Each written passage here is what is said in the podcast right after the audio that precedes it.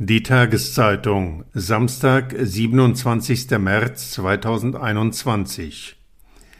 Rechte im Ökolandbau. Kartoffel, Kürbis, Vaterland.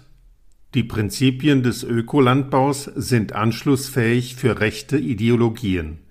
Anbauverbände diskutierten nun Strategien dagegen. Von Pia Masurczak zu Beginn der neuen Anbausaison haben wir uns klar gegen rechte Tendenzen im Ökolandbau positioniert. Bedingung war, wer Mitglied werden will, muss das lesen. Prompt hatten wir ellenlange Mails im Postfach und auch gleich zwei Austritte. Lisa Schönberg, Name geändert, klingt fast erstaunt, als sie davon erzählt. Zwei Austritte, das ist für die Brandenburger Anbaugemeinschaft gar nicht so wenig. Rund 50 Mitglieder hätten sie im Moment, erzählt Schönberg. Normalerweise kennt man sich da untereinander, aber wegen Corona sind auch in den solidarischen Landwirtschaften die direkten Kontakte ausgedünnt. Es sind altbekannte Probleme. Die Prinzipien des Ökolandbaus sind anschlussfähig für rechte Ideologien. Während der Corona-Pandemie sind auch Querdenker für viele Betriebe zum Problem geworden. Neben völkischen Siedlern, Reichsbürgern und der rechtsesoterischen Anastasia-Bewegung ist damit nun auch die aktuellste rechte Strömung im Ökolandbau angekommen. Auf der Tagung Kartoffel, Kürbis, Vaterland, Landwirtschaft aus rechter Hand wollten engagierte Landwirtinnen deshalb in der vergangenen Woche Gegenstrategien entwickeln.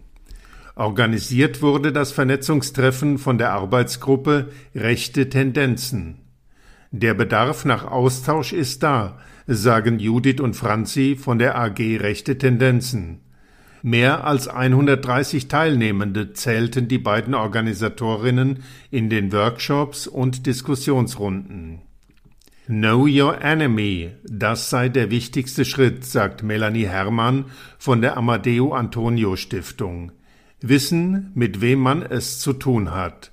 Anbauverbände wie Bioland, Naturland, Demeter oder auch das Netzwerk Solidarische Landwirtschaft gehen mittlerweile offener mit rechten Tendenzen in der ökologischen Landwirtschaft um. In ihren Satzungen verpflichten die Dachorganisationen sich zum Kampf gegen Rassismus und Ausgrenzung. Diese klare Abgrenzung ist wichtig, betont auch Joel Kampe vom Verein Permakultur. Wenn der Verband Haltung zeige, können betroffene Betriebe sich auf Regeln berufen und notfalls um Unterstützung bitten. Schwierig wird es, wenn tatsächlich Mitglieder ausgeschlossen werden sollen. Das räumt auch Bioland-Sprecher Gerald Weder ein. Vor allem im Allgäu hat der Verband immer wieder mit Reichsbürgern zu kämpfen. Zwar gibt es seit 2013 eine neue Satzung, in der der Verband rassistischen, verfassungs- und fremdenfeindlichen Bestrebungen entgegentritt. Damit einen Rauswurf von Mitgliedsbetrieben notfalls vor Gericht durchzusetzen, bleibt aber schwierig. Da müssen schon die Mitgliedschaft in einer verfassungsfeindlichen Organisation oder entsprechende öffentliche Äußerungen nachgewiesen werden, sagt Wede. Weil Ausschlüsse nicht nur nervenaufreibend, sondern juristisch schwierig sind, müssten vor allem Mitglieder geschult werden, wünscht sich auch Joel Kampe. Wie erkenne ich Verschwörungsnarrative, die bei den meisten rechten Strömungen zu finden sind?